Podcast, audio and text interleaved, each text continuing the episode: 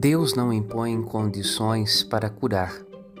Jesus cura porque ama e porque Deus é amor incondicional e gratuito. Assim, quem toca Jesus em sua necessidade, como a mulher do Evangelho de hoje, experimenta a força curadora de Deus em sua vida.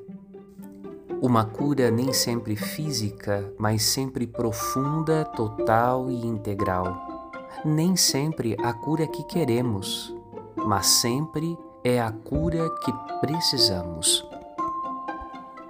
Procuremos tocar Jesus com fé pela palavra meditada, pela Eucaristia celebrada, pela caridade praticada.